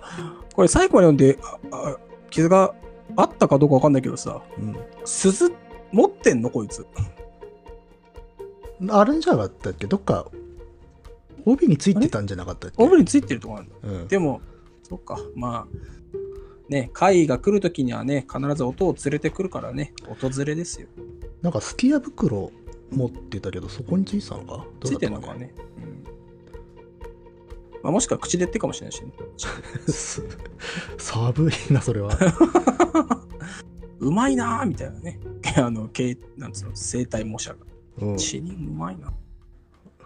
どあどこについてるって話あったかなね別にその杖尺状だけあれ持ってるわけでもないし帯締めに鈴がついていたとあうんよかったよかったよかった安心しましたまあ、つい口でて言ってんのかと思ったねまあだからもう完全にあのうん、もうあのサイレントヒルみたいなし仕組みになってるからこれ そうザーザーラジオがザーっつってだからあのボンピャクのホラー映画がこれを映画化するんであれば最後のシーンで暗転してチリンっていう音が聞こえて映画終わるみたいな感じ だからあそれやっちゃダメだろっていうありがありがちなやつねそうそうそうそうう、えー来てるそれでとうんでまあ小田酒ってさっきあの緑って女の子がいた家でそこはね、通り過ぎたんだようんよかったよかったなんかあの女の子になんか関わりでもあるのかというような雰囲気がしてきたんだがこの時点ではスルーしている、うんうんねセルフしてるうんで、えーまたね知恵のカフェに行ってねえーまあ、本題ですよもうね、もうドバドカンとねうんうんもう胸ぐらつかんでさ「いやこの女の人って何なのかしら!つって」まあもう知恵が知ってることはもう承知だからねそうそうそうんうで、えー来たのかあとかあれかちょっと飛ばしちゃったけどやっぱし知恵がもともと近所に住んでいたことはあれか全体にか説明はされてるんだあ書いてる書いてるあだから飛ばししちゃったっけ、そうそう近くに住んでたけどそこ引き払ってていうねえー今のこのカフェの家に住んでるっていうね、もう確実にこれは知ってんなとねえいうことでだからさ、相当知恵は嫌なやつだよね。なんでだって教えなかったでしょ地理について。あだから知恵もだからその時にはそのルールが分かってなかったからでしょそうだけどさ、その、地理に怯えてたわけでしょうん知恵もさ。友達だったらさ、なんかあそこおかしくないとかさ。あだから無用に怖がらせまいとしたっていうことでしょうんでも多分あの後々のあの段取りからすると多分このじうん前回ぐらいから動き始めてはいたんじゃない多分、ああ、まあ確かにね。ううんん。だからそうしないと、あの、早いもんね、ブラックジャックね。そうそうそういやあの、自間分に合わないもんね。そう後の方で語られるけど自分の責任だって思い込んじゃって、おまあ思いうん、そうなのかな、うんまあ、ねで動いてたから多分もうこの時点で裏では動いてたのかもねねからかいだって別な案件あったりするからさ、そんなすぐにはいけませんよってなるもん。うえー、それは中学2年生の時だった。ん、うん、まあ、千恵さんがね、中学2年生の時に、えー、また陰鬱な雨音を聞きながら留守番をしていると、突然、玄関の戸を開く音がした。うん買い物に行った母親が戻ってきたのだろうと思い、えー、と思ったら、チリンとなって、えー、なんだなんだと言ってみるとですよ、えー、国威の女がいました。うんもう服姿の女がね、千恵さんの家に来てたんですね。そう髪にももう服にも雨粒がついていたと怖い。これで、お悔やみ申し上げますと。うんで、女が、あーあれ渡すわけですね。お金をね、えーお金の入った袋か。うん、うん。でも水引きはついてないんだうん、よねうん何も何も書いて、ただの、ね、封筒で、うん中も全くの空である。うん、そうそうこれが怖い、まあ、これがまあいわゆるうんあれなんでしょうね死なんでしょうねうん、死ですよ。うん、死。で、えー帰ってきてね、両親に話して、あ、そう、怖いね、とか言ってたら、えー、ね、うんお父さん死んじゃったんだよね。 そうああっさり言いますねあっさりとはもう。 だってしょうがない、そういうことなんだもんね。うん。あれお父さんが死んだってあそうまあちょっとコーヒーをね差し出しながら、まあ、ここでもやっぱコーヒー出してるまあそう。こういうあの語りの時にはコーヒー必要よねだって、ありがちじゃん、そのさ、あのー絵が浮かぶようですよ。2時間ドラマ的なさ、コーヒーをカタンと置きながらさ、うんあのー事情聴取されてる側のコーヒー店主が語り出す。とかまああとは昔の因縁話をする時もね、んコーヒーカタン。そうそう。これなんだろうね伝統なんだよなあのいや、まあ体伝統。体をリラックスしていいいる状態で聞く聞かせたいからなんだろうな、うん。うん、あの呼び手もねやっぱしコーヒー出されてんだよこれ読み手もコーヒー出されてる理論そうそうそういやそうですよ、う、うんん、なるほどね。こういうお話なんか語る時にお茶コーヒー出されるのはこれ読者に対しても飲んでくださいってことだから、うん、これから言いますよと。まあまあなるほどまあまず人心地ついてちょっと落ち着いあーそういてうことね聞いてくださいねっていう告白ですよと。まあそうだね。だからそういうこと言うとさ、この、いや、なんでもないわ。あの ー、があの崖上の話しようと思ってさ、そうすると、読書側にも崖上を差し出してるんですよって言おうと思ったけど、もう何言ってるか分かんないからもうやめます わ。まあまあまあ、えーとにかく父が死んでしまった、ねとにかその日その女がやってきて封筒を渡しおいて、どういうことだよ。うん、えー、で、あーで、ち母親はね、何もその時は言わなかったけど、7回忌の時に言うんだね。その、うん前に言ってたね、その、なんだ、教室のババアが言ってた、うんえー、佐伯さんの家にも現れてた。うん喪服の女がね。うんそうそうそうで、えーまあ、その後亡くなったんで。まああの連チャンで死んでしまったそ祖父うそう孫そま、孫、うん父っていうねうんやばい。よく考えたら一番ありえない順番でっていうところが細かいよなそうそうそ祖う。父孫孫父っていそうそうそうそう。ん順上から順番とかさ、そういうことじゃない。一番遠いところから行くっていう、うんそうそうそう。怖いえーでまあ、おばあちゃんが聞いて取り乱してって、まあ、その佐伯さんという家と引き続き知恵の家にもそれが起きた、うんう、んで、まあね、最近とこもね、えー、来てね。でここでもあの以前あこれ命日だったっけの話だったっけどね、あの要はこれうはん死神なのか、あの、うん死を知らせに来てるのかどっちなんだ問題ってあったじゃん、うん、あったあったね。こその点触れてるよね今回もうん、ああ、そうそうそう。だから、うんその会によって死んだのか、あの死が来てるから会が知らせに来てるのかって話ってで。いうねそうそうそうそう、うんまあ後の方でズバリそのことズバリのセリフが出てくるけれど、うん。うんまあともかくどっちだろうとなっていたけれども、まあ、祖母はうん。あそこのあれか佐伯その最初の犠牲者である佐伯家の祖母は、自分がその結果を引き受けることによって誰かを守ろうとしたのかもしれないっていう推測をしてんだよねうん。優子さんはねこれで僕も一瞬思ったけどでもこの時点で優子さんがそれを想像するっていうのは結構な なあれだな想像力だなと思って、うん、まあ確かにね。後々読んでいくまあとそういうこともあるかなぐらいのふううにん、思えるんだけど、この時点でそういうこと考えてんだよねこの人うん、まあ物分かりがいいっていうことにしましょうよ。物分かりがいいっていうのと、やっぱこういうところにもね、どこかにね、自分がやっぱしそ、自分も祖母に守られてるみたいなこと言ってた人だから、ああ、祖母が守ってくれたのかな。そうそう、だから常人とは違う想像力みたいなものがすでに働いていたのかもしれないっていう、ここもやっぱしちょっと引っ越しを食べられたところに関わってくるのかなと思,、ん思いましたね、読んでる時は。これはね、やっぱね、最終的にはやっぱ祖母が何らかの手助けをすることによってね、この会を回避できるんじゃないかなってやっぱ思いますよね。まあね、ちょっとそれは期待しちゃうところよね。うん、いや、期待は今高まってますよ、私なんて。うん。うん、まあまあ、ともかく、そうしたら知恵の家でもそれが起きて、で、知恵も、おね、お母さんも亡くなってしまっあららた。らら。そしてお母さんの時もそうだった。うん。でここはねいいシーンだったね、うん、これいいシーンっていうか、セリフだけなんだけどいいシーン。うん雨の日だったわ私は2階の部屋にいたそしたら窓,、窓の外から鈴の音が聞こえたのよとあの女のつけてた鈴の音だってすぐに思い出した慌てて駆け下りて玄関に出たら母が叩き叩きに金粉を握って座り込んでいたうん。でその後ね抱き合って過ごして泣きながらお互いの手を握り合ったっていうねうん、リアルだなっていううん。あの包みをさ握って座り込んでいたっていう、うん。うん、受け取っちゃうんだね、多分どうしようもなくね。でしょうね本当は受け取りたくないんだろうけど、どうしても受け取らざるを得ない。うんまあ、そのシーンを見せずに、ね、受け取った後に座り込んでるっていうところだけ見せる残酷さね、うん、まあだって召集令状を受け取ってるみたいなもんでしょだってこれまあね、赤神さんだよね。えあるいはあれか そういう漫画ありましたね死亡通知書みたいな生き神ー、あー、はいはいはい。あの、星新一のやつの、だっけみたいなやつだっけあの役所でさ死亡する人を、うん死亡する人ね、あったね。お行きなさい。それまたあれだね、えーうんそれまた違うやつ。つとむつとむさんの方だねスタムさんの方でしたね。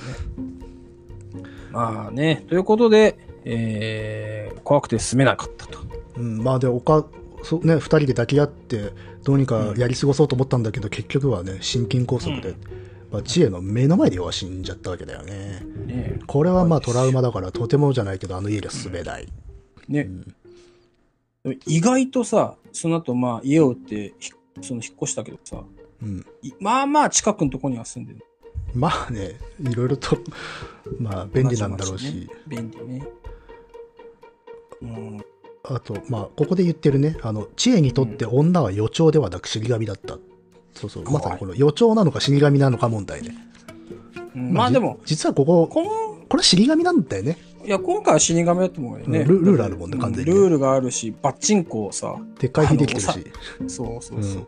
あるからね。えー、まああるけども、で、えー、まあ、門の話か。門の話があって、うんうん。 ここでねら辺こうここであその、うねゆうこ探偵になりますよね。そうそうそうそう。でもしかしたルらーあルっがてね。ルールがわかるんだよ、ここでね。そうそうう、んわかるわかる。まっすぐしか進めないんじゃないのあいつ。そうそうそうそう。だから、そこに突き当たった家に無条件に行くんじゃないんだよね。そこが塀とか壁で門がなかったらそのまま曲がってしまうんだよね。そうそう。うん、うん。で、だから、佐伯さんの家の門はどこにあったのっていうことで、知恵知恵に尋ねるわけだ。そしたら、突き当たりよって、袋小路に入ってすぐの突き当たり、道の正面、だったわ正確には門はなかったけどうちと同じようにアコーディオン式のフェースでクリってやっただけまうあん。その時期通りの門ではないにしろ門的な役割を果たす入り口があったうん、でそれが今ないんだよねその門がね、そうそうそうう。ん、なくなっちゃっててあの入り口が逆になっちゃってるからそこは壁になっているので女は今回今回は佐伯家をスルーしているあそうそうそう旧佐伯家があったところを超えていってるっていうことでルールが分かった、うん、で、そうなると、うーん、まあ最終的にはその主人公のうちにやってくるなってことがここでわかるのか。あ、うんつルまあールそう通りだっあた。あーだこうだそういろいろ考えてって、まあ、あのパズル的に考えてたらあうちだってなるっていううん、うちじゃんってなるね。うん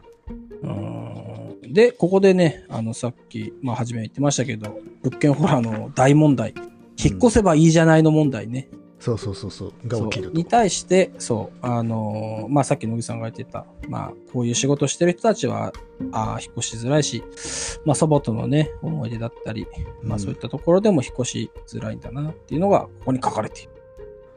る。 で、まあ、じゃあ家を売ったらだから今からじゃ間に合わないわそうだよだって次の雨の日ぐらいには来るかもしんねえよって話だからねそうそうそう。でうまいのがだから自然自然とタイムリミットがもうできてるっていうねそう、うんこれがね、いいですよ、やっぱりね。これね、でも、あの、家を引っ越せばいいじゃないか問題でさ、うんなんだっけな。やっぱ小池、さっき命日出てたけど、小池真理子さんの墓地を見下ろす家でさ、うんこれも、まあ、物件ホラー、マンション物件ホラーなんで、これもね、まあ、長編だけど、途中で引っ越すって話なんだね。うんで、えー引っ越し先を見つけるんだけど、えーなんとね、その引っ越そうとしてた、えーままだ住人がいるからすぐ引っ越せないけど、その引っ越そうとしてた住人が、えー、開始して全焼してしまうっていうね。 あのだから引っ越させないの、もう。あ怖の、幽霊が。引っ越し先見つかるんだけど、その度にね、燃えたりね、中の住民が死んだりする。あれそこまでやんなら一思いに殺してくれって思わないいや、 そうそうそうそう。えーと、読んでてさすがにね、えーと思ってそんなえげつない追い込み方あるかっていうさそうそうそう。 とにかく引っ越させないですでさらに言うとね、いや、でもやっとね、引っ越し先見つかんだよ。見つかんだけど、引っ越しの当日ね、あのー引っ越しの車とか電気屋さん来るじゃない、うんマンションにあの。来たら、なんかね、あの、マンションの屋上から光がピャーってさして、うんあの、全員ね、あのー殺される。 なんか、それかそれしかもねうん殺し方もね、すごい、あのね、もう影、影しか残らん。熱し、ね、熱射線みたいので、パシャーってやられ て、それはそのエイリアンじゃないですかねいや、まあだから、急にすごいなと思って。うんで、そう、だから、こ警官も来たのかな警官とか来ても、パシャってやられて、うんその、コンクリートにシミしか残らないみたい な。車、車とかも操作させられる。それはもう完全むにちゃくちゃやなホラーから SF ホラーになっていきそうないや、まあ、そのあたりからちょっと、うーん、なんかサバイバルホラーみたいだなと思なっんたかけどもう。ひオーライさんが表紙書いても良さそうな感じになってきてるけでども一応ね、あのその、元凶は隣というか、まあ、墓地があってさ、その隣がまあ墓地を見下ろす家だから墓地なんだけど、そこに溜まっている、まあ、あー幽霊たちの塊が、まあ、っていうこと悪なんだ霊が悪霊悪霊のそうがそどうんそどうんどんどん凝縮してしまってすごいものになっちゃそったうのかそうそうそう。にしても、直接的にやるなと思ってね。だって真っ昼間にさ、あうのん電気屋さんが、えーすって来たら、シュワッってやる。でそこま そこまでやれんならもう本人あれだそうよ本ねいきなりやれるよねっていういきなり全然まだ苦しめたい取りに来れるけっどてことまであ、しょ苦しめたい。ギリギリまで苦しめたい。まあ、そこは天神坂で学んだけど。あのああそうねあのやつらにはやつらなりの論理があって怖がらせたいっていう怖がらせる。すぐ終わっちゃったらしょうもないじゃん。まあねだから、えいろいろその物件ホラーのさ、引っ越し、引っ越しすればいいじゃん問題の対処法もいろいろあるなと思って、うんまあねうんまあ今回はね、こういう形で。まあまあまあえー割と対お処し本て当中かまあ穏やかな理由です穏からやかなね。そうそう。急には引っ越せない。そりゃそうだ。みたいな。うんということでまあともかくこれやべえうちだぞとうん。うんそうまあで、ねま。あ、じゃあこれどうも門があるないと避けちゃうっぽいから塞いだらどう、ねとそれ知恵はね言言うんだよ、うんまあ確かにそうだと、うん。ダメと。そうそれはダメなのよとなぜなのなぜならば。頭の中でなぜね地図がこう、うんうん目まぐるしく再現されていきます、まああの自分家を折り返すと、まあ、戻っていくわけだからと、うん。袋小路をでうん戻って行った時につ次に突き当たる家の門っていうのは実りの家だと小笹家ね、いやー、まずいな。うん、だから彼女の家に行ってしまうっつって、要は彼女のこと守りたいうん。というねまあ実りさんというのはそういうキャラとして出てきてたわけだ、うん。うんそれはね、しょうがないです。まあ、だからここにもしかしたらあのあれもあそのさっきのその佐伯家の祖母の話みたいなものも関わってくるのかなっていう、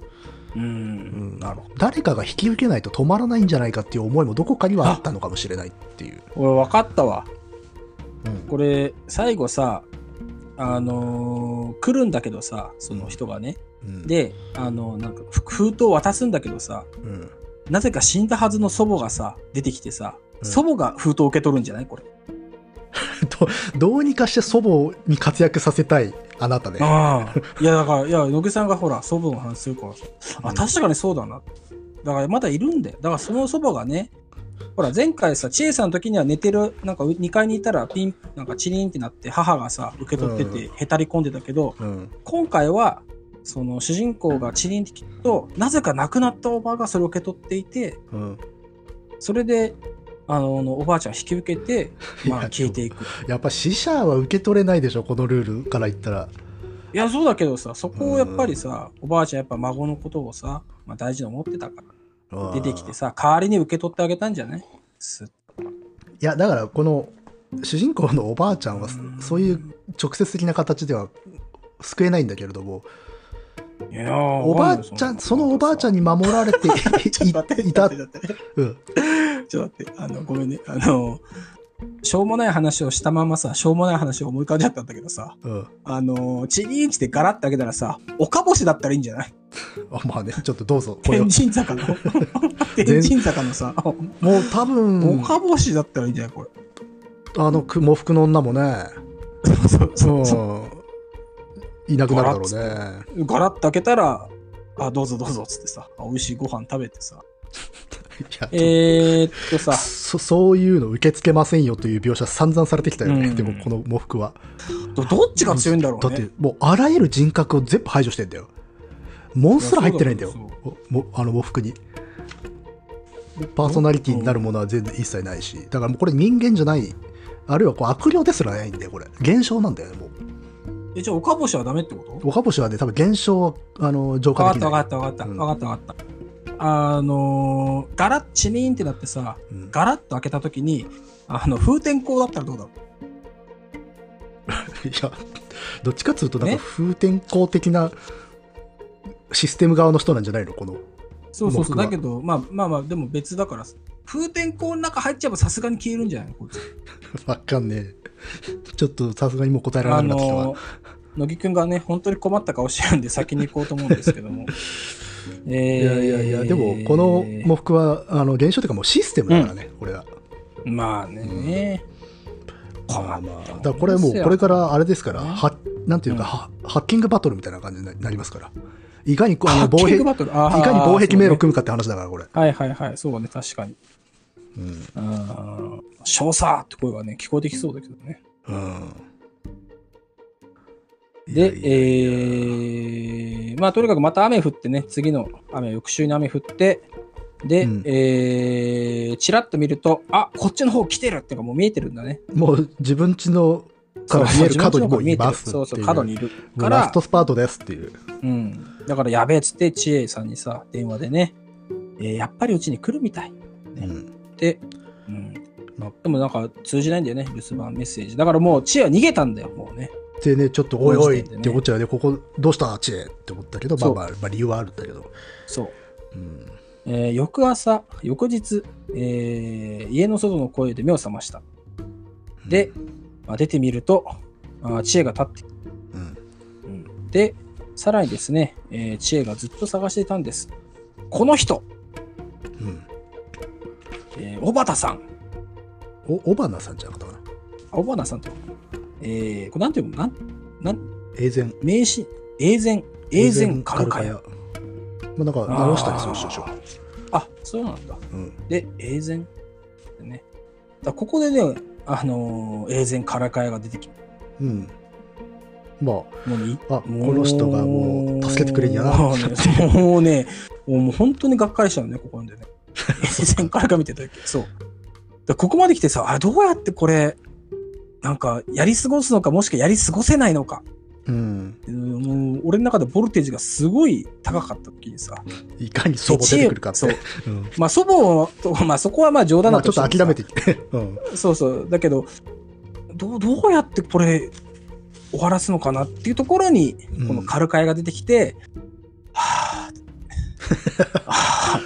ああ作り変えるんやあーあー普通なんか普通に解決するんやなと思ってっていう、うん、まあねまあいいんですけどね全然あのそうそうと思ってしてたらすごいあの楽しく最後まで読んでたと思いますよ普通にねあー永前カルカヤの本を読んでたとしたらいつ逆にさカルカヤ出てくるのいつだよと思って読んでるからさ、うん全然いいんだけどねいやままああこのわ、辺はかるけどねね確かにそこは、うん、そのそのがっかりもわかるんだよな私もだ、うんおおなんか解決しちゃいそうだなと思ってたもん確かここで、うん、んまあねいやでも、まあ、そういったところを取っ払ってさ、まあ、読むと、まあこれもねなかなかああそういうやり方かっつうのも面白いんだよねこれねそうそうそのでカルカヤのやり方がねかなりエンタメだよねここら辺はそうそうそうそう、んうんだし、まあまだからあ、除霊ものってさプロセスが面白いじゃん、そうそうそうそう、うんそれこそだからく来る、まうあ、ん準備が一番面白いとかあさそうね来るそうそ う準備が面白い、だからね、まあ、ゴーストスイーパーも面白いけどさ、救急のリチノっつってバチンっつって、 うわーっつってもさ、うんまあそれはそれで、うそんってう感じだけど、段取りがねあった方が面白いからっていうねこの仕掛けがね。ここでこのカルカ屋さんね、うん。まあ、解説してくれますよねまあ、はいこれやばいわとこれね露殺ですよと、ここれは効きますね露殺ってね確かにあ、酒聞く聞くうん露殺って露聞く殺とかかね露中殺とかって言ったりするのはあの、ええうん袋小路聞くんだ。にの奥うにん。正面向けてあの玄玄関作んだみたいなのはああんまり。りだって見ないでしょそんなえー、いやー、わかんない。でも結構さ、新しめのとこだったらみあるけど。つうか、うんうちのね、近所もそんなんだ。うちもねあ、袋小路最後、袋小路だ。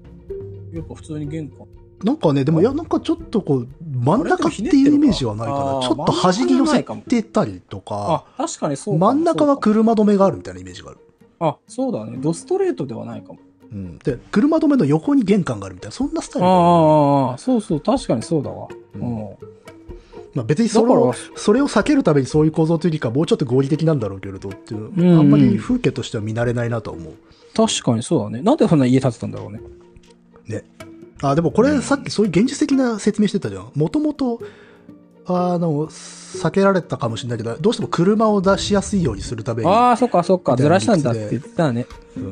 うんうまくこと、こちらのさ、あれを、ね、潰してるね。こちらの疑問をさ。で多分その車止めの駐車場を通路として、うんその奥に玄関があればその車止めのスペース自体が門になっちゃうんで、うん役割を果たしちゃうねっていうことなんでしょうねえこれはなかなかね。もうだからもう、分かってますよ。このね、カルカヤさんはね。もうこれやばいっすねこれとりあえずこの状態では逃げ道ないっすねっていううん、露殺っすわ、つって。じゃあ、うんずらしましょう、つってね。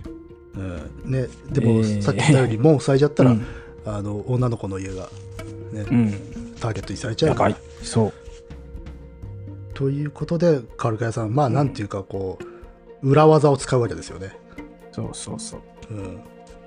うーんだからまあ言っちゃうとねもう300ページぐらいに言ってるけど、うんまあそのすれ違っても特に実害はないってことは、うん家の中に入ってこなきゃいいっていうルールでござんしょっつってうんじゃあルート変えましょうやっていうのがまあカルカヤさんのねうんですけど、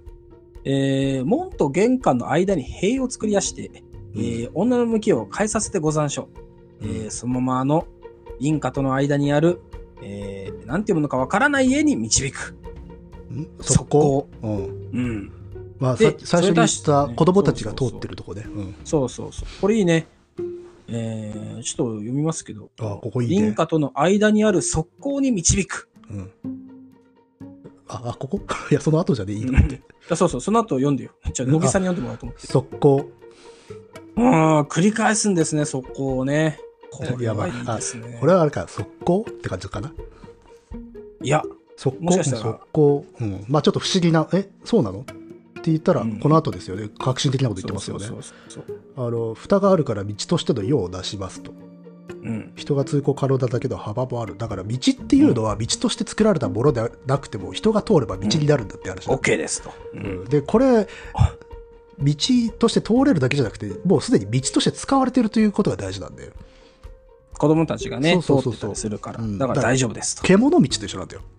うん。うん、もう通ってればね。そういいね。このカルカヤが、えー往来として道の要件は満たしてい出ましす。ていますっていうね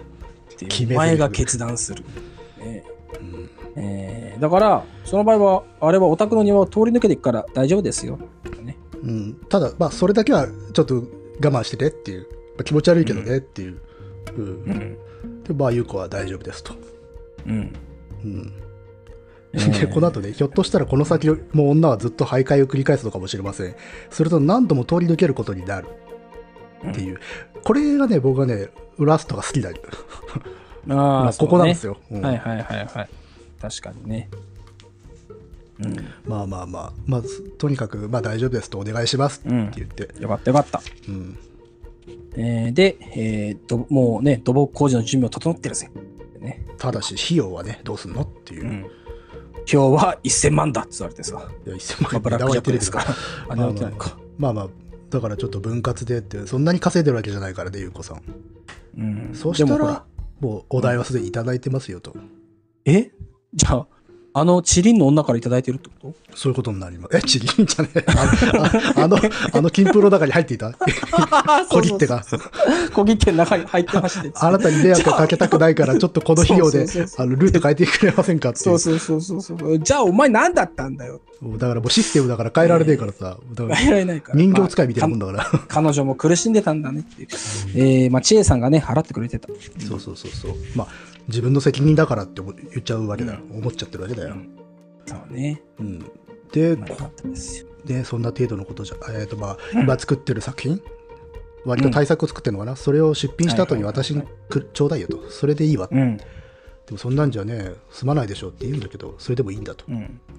うんあとは優子が立派な作家になってくれればいいのよ、そうすれば家宝になるから、といういい友達ですが、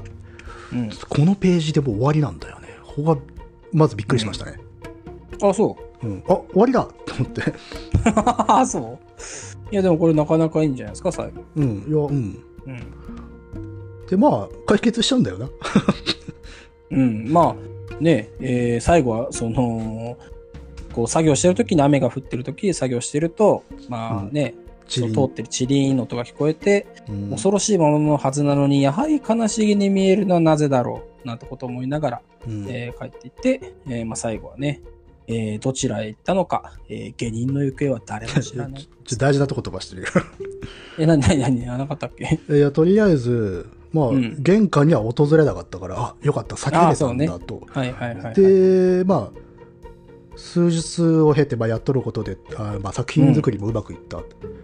でうんまた雨が降っている日になったので、うんチリンっていう音がしたとああ聞こで縁側に出て窓の向こうを見ると、まあ、雨に打たれる庭が見え、庭を区切った垣根が見えたその垣根の向こうを国威の女が歩いていた、新たにしつらえた門の少し先で黒い影が正然とうつむいている恐ろしいもののはずなのにやはり悲しげに見えるのはなぜだろうって、まあ、要は通過したところをまさに見送ったっていう、ここが僕は好きなの、えなるほどねこれをがあるからあの割とサクッと解決してしまったことは許せた、許したのそうああそあのこの時をもって初めてこのか怪異とかこの黒い女があの優子にとってただの現象になったもううん自分の身には降りかからないんだけどでそうなった時うに、んこいつこの女ってすごく悲しい存在存在なんじゃないかっていうふうに、まあ、余裕が出てくるんでねそういうふうに見ることができるようになったっていう、まあそうでしょうねうんだって行った先からも嫌がられるしさ私の封筒もさ空だしさなんかね、要はただ単にすごい原始的なさルーティーンでさあの死を配って歩いてるだけの女なんだよ、ねうん、ただのシステムであるっていう。えかわいそうですよだってねもっといいとこだっの幽霊か、まあ、なんかだったらさ、うん飯食ってさ、いろいろ諭されてさ、 ままああ、大変だったけどさ、いいんじゃないみたいなこと言われてさ、はあ、そうですね、つっていけたのに。だって別にさ人をたたるなんて贅沢な話なんだよこの黒い女からすりゃそうだよ、この黒い女たたる僕そもないわけだからねないんだ。かわいそうです。ん本当だったらね、だからおか、あれだよね、そう千恵さんもさ、この、カルカエ呼ぶんじゃなくてさ、あいつ呼べばよかったのにね、あの、天神坂のさ、あの、探偵をさ、ああ心霊探偵ね心霊探い偵。や心霊探偵は多分軽快呼んでくるだ ろう あー心霊探偵が今度軽か軽快呼んでくる俺の案件じゃ俺の案件じゃねえやつって基本的いや基本的に心霊探偵多分あれじゃないのあの人材斡旋的なっていうかあそっかあのマッチングサイトでしょあれマッチングだからか確かにね、ああじゃあ結局はこうなってしまうの、でうんでそのなんかうんこの恐ろしいもの死そのものを庭先から観察するっていう風景で終わるっていうのはいいなっていうなんとも形容のしがたいで良さなんだねなえと思うっていう、うんまあ、まあそれはちゃんと厳然とルールを敷いてそのルール通りに進行しているのでもうこれ以上の害がないことが明らかになっているからあの冷静なね観察者として我々もここに立ち会えるうんから、まあこの女のねある種の横顔みたいなものがちらっと見えたところであとは音だけになってしまうっていうのは、まあ、幽霊幽霊と言っていいかわからんが幽霊譚としては美しい終わり方だなと思ったわけです。うんいやー面白かったねいやいやあなた当た当たらなかったえ何よが。当たんなかった 全然当たらなかった、うんなんだよカルカヤかよただあれだねあの裏裏マイク抜けた先は大丈夫なのかねどっかに入っちゃうのはねえのかなって思うけど。そうそうそこ結構気になったけどそこ触れてないもんねまあいっか、もう裏口からもうかかってた人たちはしゃあねえやってなるかまあ、だしこの袋小路に入ってくればこのルートを基本的に往復することになるので、うん次あれだよ近所の人がまたあの門の位置を変えなければねでもそれ分かんないもんね。もんの位置変えちゃうかもしれないもんね。なんかね、変えちゃうかもしれないんだけど、この状態が続くのであればそれは一つの循環になるっていう、うんうんでもこれ、どうすんだろう。こういうのってさ、過疎化が進んでさ、この路地に人がいなくなった後も、こいつはまだやってんのかなやってんじゃないですかどこかの袋小路に入るまで動いてんのかもねうん。だから一番いいのはあのあれだよ一度入ったらずっと出れない迷路に入れとくしかないんだけどねまあね、なんかそういう、 それこそあれじゃん。あのーシャイニ映画版シャイニングじゃん。うんあのー雪のさ、あの木でできた迷路の中、まあだそうでいうでーまで行ったやつ。そういうのもあれなんじゃない優子さんの中にはあったんじゃないこれ出しちゃっていいのかなっていうまあまあね。うんまあでもカレカヤさんがいいんじゃないですかって言ってるからさ、うん軽かや。あー、なるほどね。いや、でも、やっぱさ、あの、巧みだね。むっちゃ遠いな。何うんあマイごマめイんごクめんが。うん。売れてる作家さん、巧みだね。まあ、匠っすね。うん。あんまし、この、なんですか、こう、うん。あらみたいな、になりうるところは潰してる感っていうのはすげえあるなって思う。うん。でも確かにもうちょっと祖母は出てきてもよかったかもしれないなと思う。ただ、さりげない感じだったんで、それはそれでっていう感じだけど。まあでもそうすると軽かや出てこれないしね。えああ、えっと、その、なんつうの、祖母の意味付けをもうちょっと前面に出せば、ドムさんも少しは満足できたかもしれないな。いやー、いやもう読んでていつ軽かや出てくるのかなって思ったからさ。 あのー、ということでですね、えー、いかがだったでしょうかまあ、珍しく、あれじゃないですか、うん意見が2つに割れた感じでいいよかったんじゃないですか。 そう、あのさ、一回ぐらい割っとこうかなと思ってさ。それプロレス的なこと何が あの、そうだよ。だってさ、毎回毎回いいねいいねじゃさ、これはちょっと、本当かな、本当なのか褒めるために別にね、我々やってるわけじゃない。 まあそうですよ、それはもちろん。思ったことを。思ったことを、まあでも本当はね、もちろん全部褒めたい、そういう気持ちでえーやっておりますけども。 いやいや、別にいいですよ。それうんいや、まあいやいやまあ、私はこれは結構好きでしたということで。うん。うカルカヤさえ、あれだったら。んということで。ね、うんえーあなたはどっちということで、うんえー今日は終わりですかね。よし。じゃあよ。し。じゃあ、次回は何でしたっけ、うん。次回は、あ、そうか、もう次回来週か。来週だから。あ、ついに、ついにえー、何作目だ ?1、2、3、4、5、6、7、8、9、ん九作目 ?1、2、3、4、九作目5、6、7、あ、まだ9作か。9作目、藤野香香織さん、うん、アイデンティアティイデンティティ。うん、これなんか、ペラリとめくっただけで、お、これは面白そうだなって感じがするな。ちょっとねシュールな展開ですよね、ねえ、まだ1ページ目しか開いてませんけど。ううん、ん、これはお楽しみということでね。はいはいえー、じゃあ、えーいつも通りここまでね、聞いてくれた、えー方はですね、ぜひ感想を SNS などにアップしていただけると嬉しいです。はいはい。ではまたお会いしましょう。さようなら。さよなら